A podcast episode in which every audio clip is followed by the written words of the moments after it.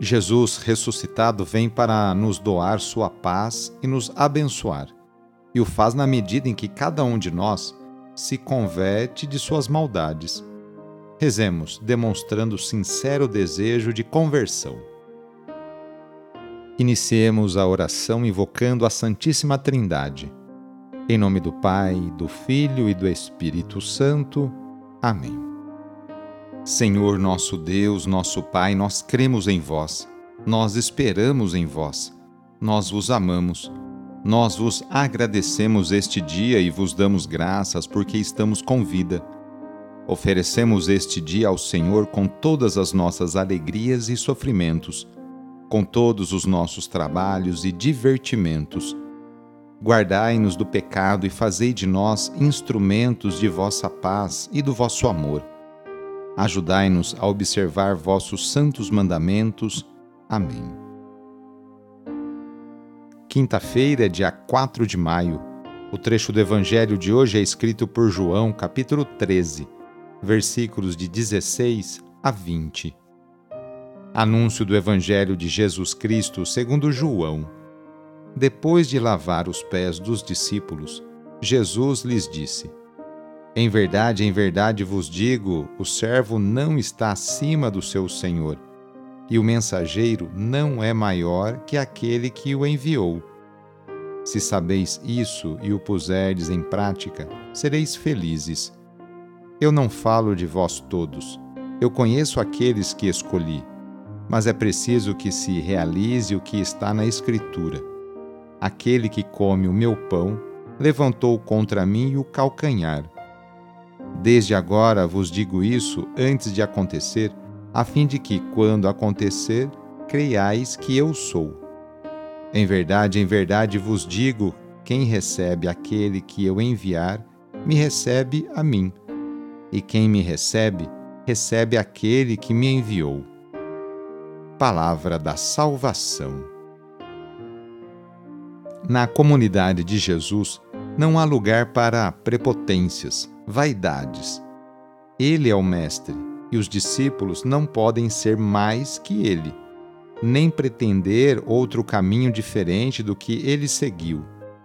Ao lavar os pés dos apóstolos, Jesus deixou uma lição clara: é maior quem serve a todos.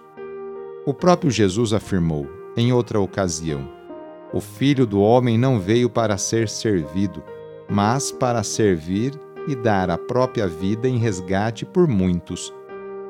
O caminho que Jesus traçou para nós é o da fraternidade e do serviço, simbolizados na atitude de lavar os pés uns dos outros. Jesus faz dos apóstolos os mensageiros do Altíssimo. Quem os acolher estará acolhendo o próprio Cristo e também o Pai. A messe é grande, mas os operários são poucos. Peçamos a Deus que continue enviando muitas e santas vocações para a sua igreja. Senhor da messe, pastor do rebanho, faze ressoar em nossos ouvidos teu forte e suave convite. Vem e segue-me. Derrama sobre nós o teu espírito, que ele nos dê sabedoria para ver o caminho e generosidade para seguir tua voz Senhor, que a messe não se perca por falta de operários. Desperta nossas comunidades para a missão. Ensina a nossa vida a ser serviço. Fortalece os que querem dedicar-se ao reino na vida consagrada e religiosa. Senhor, que o rebanho não pereça por falta de pastores. Sustenta a fidelidade de nossos bispos, padres, diáconos, religiosos, religiosas e ministros leigos. Dá perseverança a nossos seminaristas. Desperta o coração de nossos jovens para o ministério pastoral em tua igreja. Senhor da messe pastor do rebanho, chama-nos para o serviço de teu povo. Maria, mãe do perpétuo socorro, modelo dos servidores do evangelho, ajuda-nos a responder sim. Amém. Pedindo a proteção de Deus para a sua vida e para a sua família, invoquemos a sua bênção. A nossa proteção está no nome do Senhor, que fez o céu e a terra. O Senhor esteja convosco, Ele está no meio de nós. Pela intercessão de Santo Artemides Ate, desça sobre você, sobre a sua família, sobre o seu trabalho e intenções, a bênção do Deus Todo-Poderoso.